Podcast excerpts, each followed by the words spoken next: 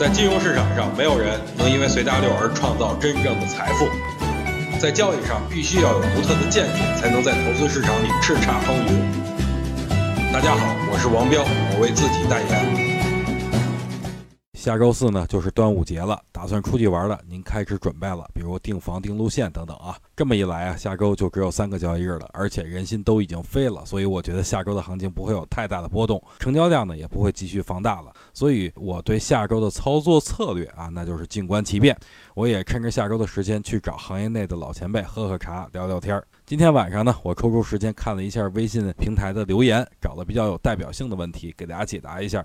问题呢，就是我如何看待今年的行情能否继续走牛？我的回答就是不会这么快，因为今年是小年，指数能涨到三千三百点以上就已经很不错了。别想着能回到四千甚至五千以上。跟各位说个有意思的事儿啊，今天微信里有个哥们儿特逗，埋怨我以后不让我推荐电视剧了。原因啊，就是从昨天晚上到今天中午，这哥们儿都在看《彭德怀元帅》，一直看到十八集。但是万万没想到啊，这片子还没更新完，心里啊这叫一个不得劲儿。我只能说，电视剧别一下都看完了，没事看两集，这样才有意思。